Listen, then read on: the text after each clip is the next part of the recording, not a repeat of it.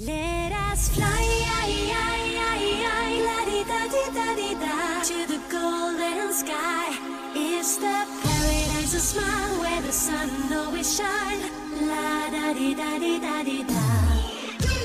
生活在广阔的天地之间啊，没完没了的爱与恨把内心填满，曲曲弯弯，左左右右，每天都在向前。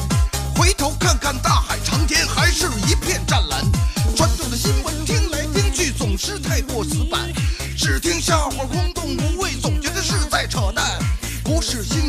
是笑话，小贱跟你谈谈酸甜苦辣的都市心情，一起汇聚今晚。都市杂货铺，小健主持。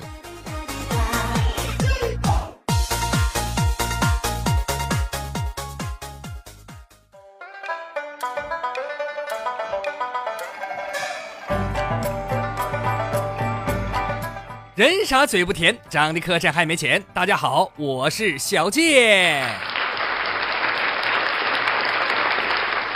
说，最近呢，有一位穿山甲公子火遍了微博。他呢发了一条微博，是这么写的：“广西考察圆满结束，谢谢邀请，了解了不少，各部门领导都很热情，特别是李局长黄书记，请我们到他办公室。”煮穿山甲给我们吃，第一次吃啊，口感味道很好，已经深深的爱上了这个野味儿。然后这微博上还配了几张图啊，大家围坐在饭桌前面吃饭的照片。说到这儿，我想起来那个传说故事，说葫芦山里关着蝎子精和蛇精，有一天，一只穿山甲在葫芦山里钻洞的时候，不不小心被考察团吃了。动画片《葫芦兄弟》到此结束。那说这条微博为什么火呢？可能有的朋友知道，穿山甲是国家保护动物啊，说做菜就给做菜了，还发出来了，这还了得？于是乎，一时激起千层浪，引来八方关注。广西当地呢，也开始调查这事儿。那么，我个人认为呀，这条微博。应该属于实名举报，勇气可嘉，智商感人。现在我觉得李局长和黄书记就想请这小伙吃顿屎了，就是。不过随后广西壮族自治区投资促进局进行了辟谣啊，说经过仔细辨认呢，合影照片中的就餐人员没有该局任何领导或工作人员。那么那个考察团也说了，说这事儿啊也不赖我，我们考察团都是吃自助餐的。这小伙他吃穿山甲是他个人行为，这跟人家都没关系。这难道是一个假领导接待了一个假代表团吃了假穿山甲？不过广大网友呢，并没有轻易的放过他们。首先，他们就发现呢，这个小伙是一个耿直的 boy 啊，一直以来都秉承着用事实发微博，到一个地方就定位加点名艾特，不因为玩网络就搞虚的。也正因为如此，随后这位穿山甲公子被网友揭了老底儿，说他是一个港商富二代。看他这个微博啊，那可比郭美美牛多了啊，可以说是我们努力奋斗的好榜样。别看人家才二十出头，却经常和省长、书记打成一片啊，这是呃有图有真相的。呃，去年呢，他是从国家行政学院毕业，呃，人家喝酒啊。喝的都是国家机关老干部专用酒，哎，那么你比如说坐飞机再有钱，也就是坐个头等舱呗。但是人家可以直接进驾驶室啊，这么看来呀，人家很可能有大背景，不像我，我只有背影。反正不管怎么说，这个穿山甲公子以一己之力，成功扭转了中国反腐靠小三儿的尴尬局面。应该说是一位真英雄，是人民的好卧底。但俗话说得好，莫炫富，炫富必被抓，不伤干爹就伤亲妈。前有郭美美在微博上，呃，炫富，对吧？呃，和干爹过生日啊，又是晒豪车什么的，结果掀起了红十字会的血雨腥风。后边呢，还有韩国的朴槿惠闺蜜家的傻闺女郑维罗，大概这个生活只剩下花钱了，太无聊。这个富二代呀，一点也不低调啊，总想作妖，在网上晒自己家的啊一匹马，最少都得十亿韩元，还痛斥网友说：“你们这帮屌丝 loser，要怪就怪自己父母没本事，我有钱也是实力。”引来了大家的愤怒，网友开始人肉郑维罗的父母，随后这才扯出来朴槿惠和她的闺蜜那些不得不说的故事啊，书写了2016年最精彩的宫斗大戏。所以说，没有小三炫富，岗哨炫富，可能啊，我们这些草民还一直以为衙内们的生活如同新闻联播一样。所以要感谢网络啊，感谢这些爱炫富的人，实力坑爹妈。曲线救国家呀！那至于说这个穿山甲公子到底是谁呢？呃，有的人说是香港喜运家钟表集团主席的儿子，但人家呢发声明否认了。再来也有传这家伙是大公报某领导的儿子，后来证实也不是。那么到目前为止啊，真相依然是扑朔迷离。有网友就表示了，还说好了好了，既然大家都没吃，行了吧？这盘穿山甲其实就是用来拍照的，拍完照就用来喂狗了，吃掉它的狗应该负主要责任。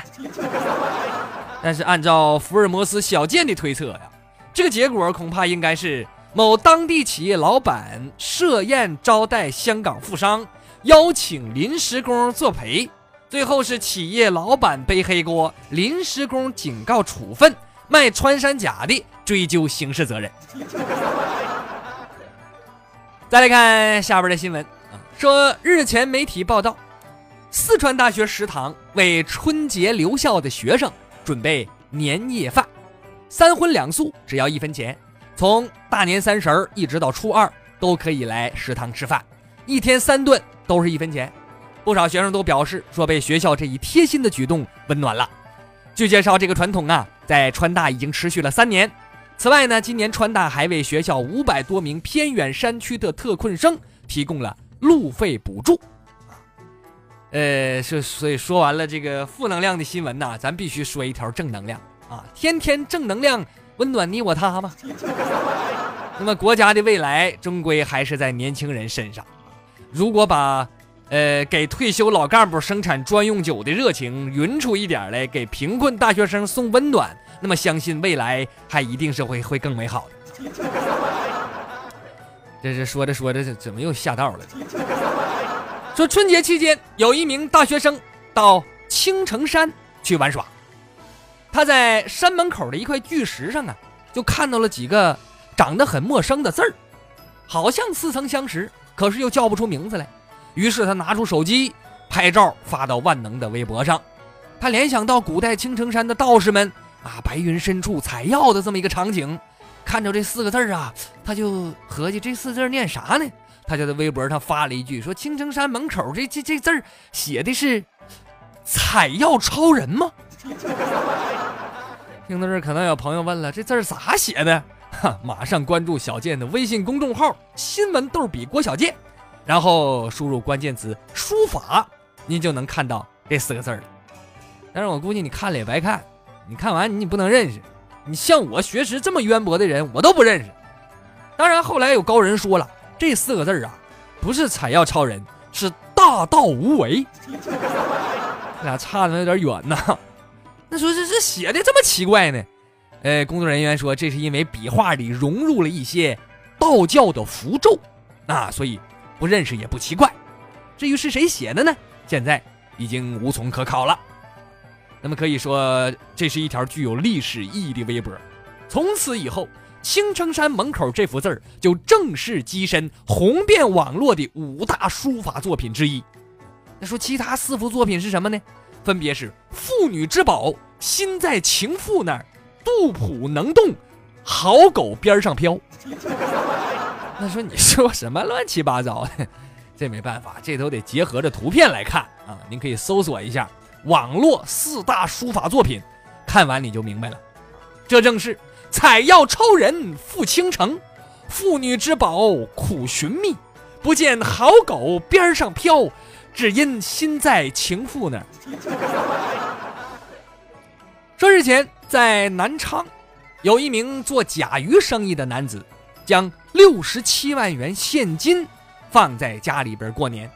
没想到过年期间家里边电线短路，引发火灾，把他的六十七万呢其中六十万被烧毁。呃，这男的没办法，只能把剩下的残币拿到银行兑换。据了解，男子平时习惯把现金放在家里边保存。六十七万，这基本烧差不多少了。你说多听着我都心疼啊！提醒大家引以为戒。当然，在这一点上，小健我还是很自信的，我绝不可能遭受这么大损失，因为我家里连六十七块钱都找不出来。这春节刚过完。相亲却没有停止，不要小瞧了父母的战斗力呀。呃，说有这么一位大三的女孩小梦，寒假回到温州老家，没成想在十天的时间里，被父母安排了八场相亲，连喊伤不起呀啊！那么距离大学开学大约还有近半个月的时间，她就急着想逃回学校去。母亲早在她大二的时候就曾经放下狠话，说毕业前如果找不着男朋友。你就不用回家了。俗话说得好，最怕亲戚突然的关心，最怕饭局背后是相亲。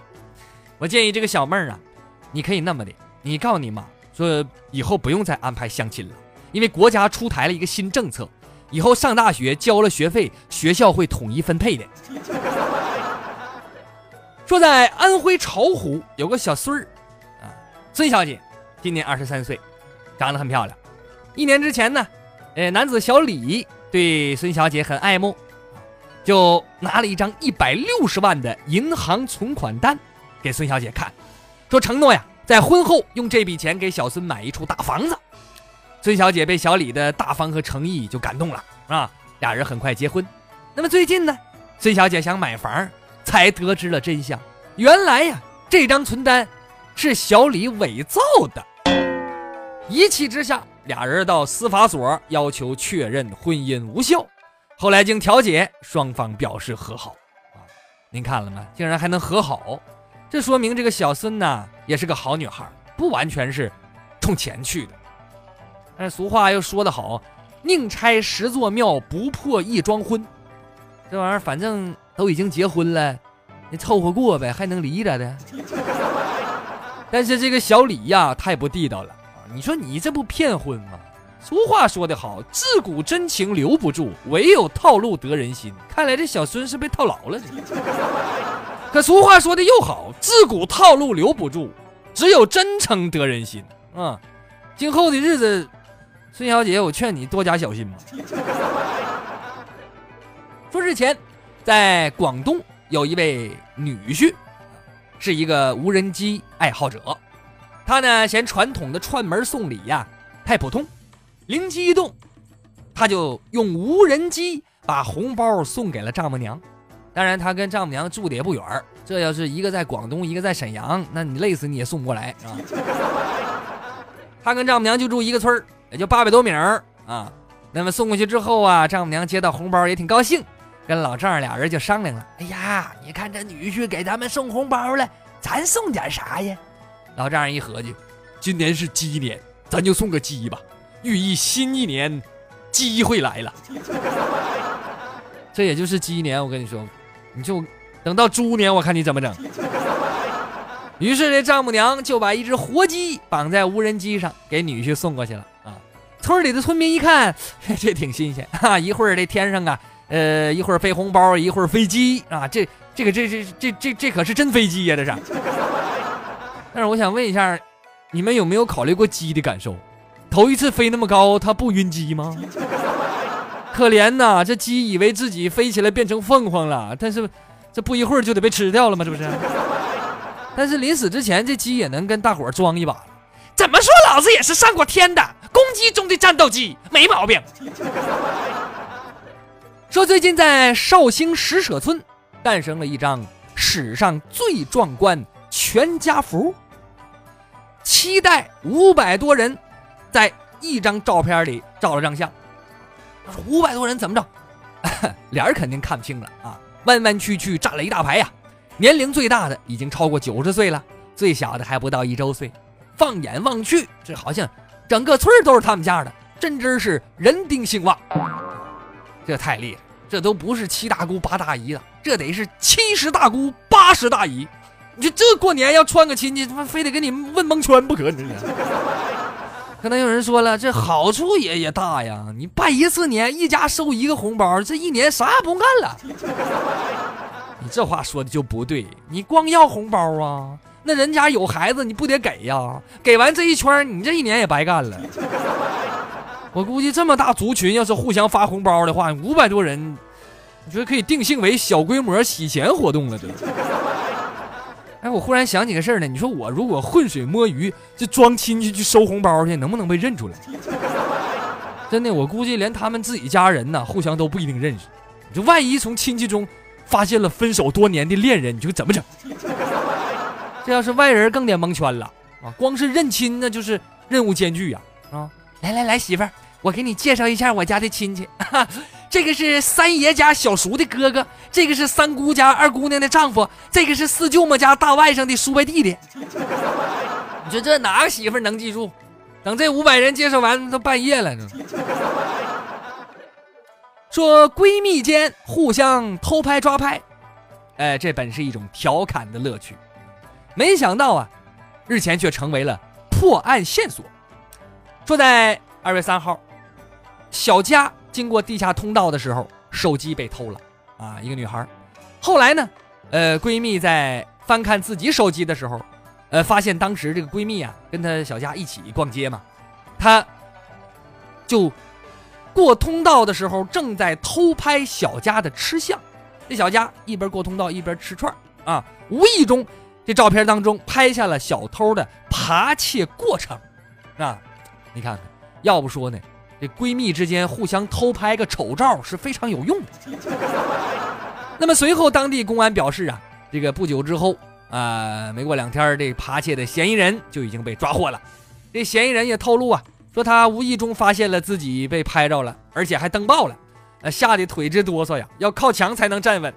他说找着我也挺好，我这几天呢连觉都睡不着。那么这个新闻就用事实证明了。爱吃的人运气都不会太差，随时随地拍照也是很重要，但出门带个有脑子的闺蜜更重要。说林志刚是浙江一家公司的总经理，从大年初一开始，他和驾驶员、公司人事经理一起自驾西南，到云南、四川等偏僻的小山村，给三十多户公司员工的家庭拜年。这一趟啊，跋山涉水，整整五千公里。林志刚说：“员工的家大多数在大山里头，青壮年都出来打工，留下老人和孩子啊，很让人心疼。我想看看他们家的生活状态怎么样。最重要的是，想让家属安心、放心、开心。我希望企业能越做越好，也希望让员工的生活更有奔头。为中国的好老板点赞啊！”呃，老板心里装着员工，员工心里感谢老板，千里迢迢送的是一份心意。当然，过完年要能涨点工资就更好了。说日前，安徽淮南警方接到了群众报警，说邻居家呀正在发生家暴事件，有一名男子被妻子连打带骂，他们实在听不下去了，报警了。那么警察呢，马上前往解救。到了之后，发现那男的正跪在搓衣板上，两边脸颊红肿，明显是刚被扇完嘴巴，还惊恐的低下头不敢说话呀。而站在一边，他的媳妇儿啊，长得是体格壮硕，五大三粗，这这这贴上护心毛就是李逵。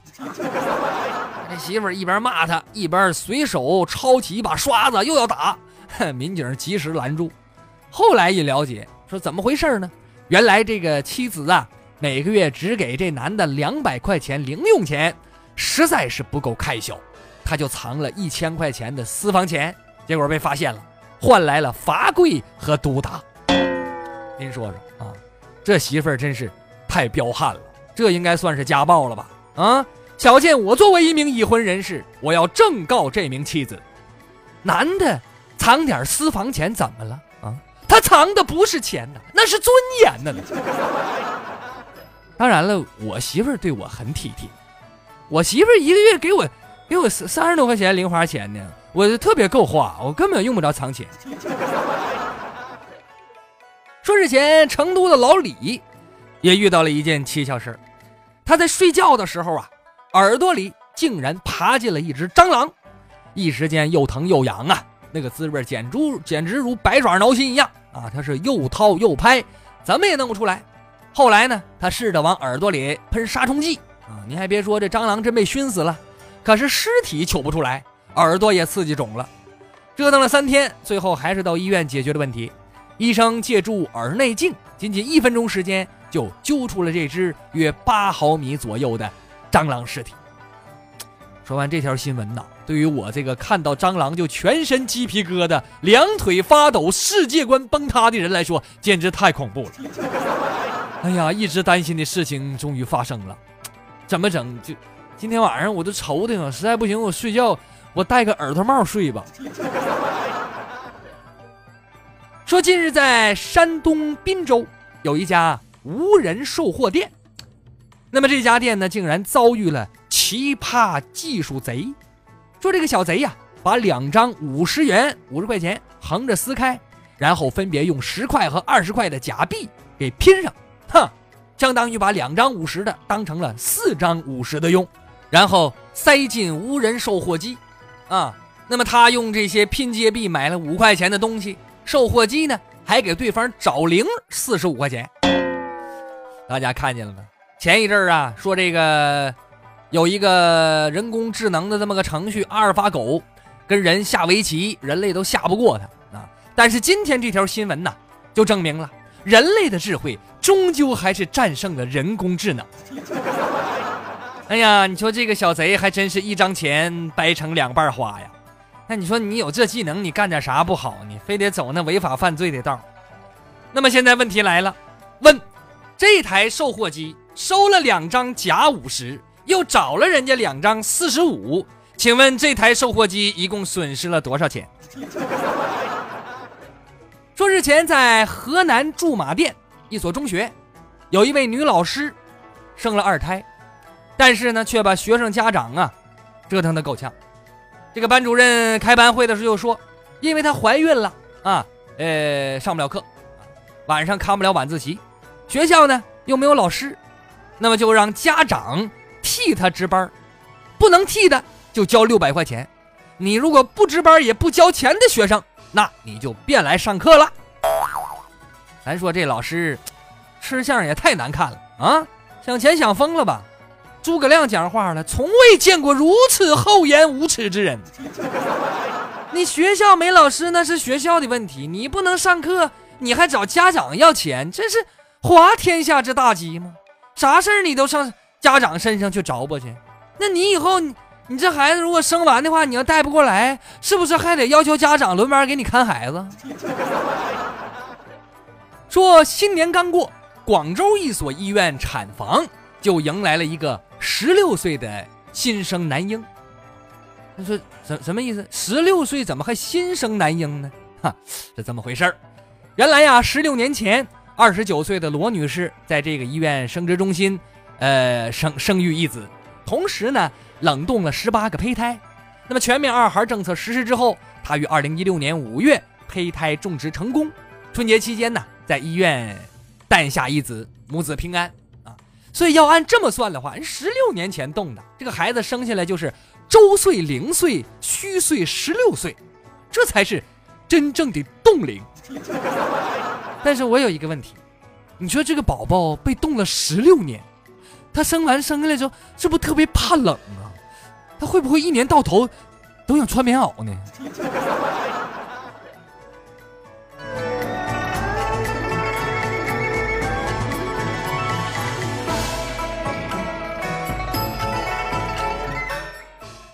提醒大家，想跟小健聊天扯淡的，请您下载蜻蜓 FM APP，关注直播专区。每周三、周六晚上九点，小健会跟各位听友实时互动。实在没赶上直播的，还可以在小健讲段子专辑里收听录音。最后，欢迎关注小健的微信公众号“新闻逗比郭小健”，还有小健的新浪微博主播郭小健，会有更多精彩内容奉献给大家。今天的节目就到这里，感谢您的收听，我是小健，不是再见的见，再见。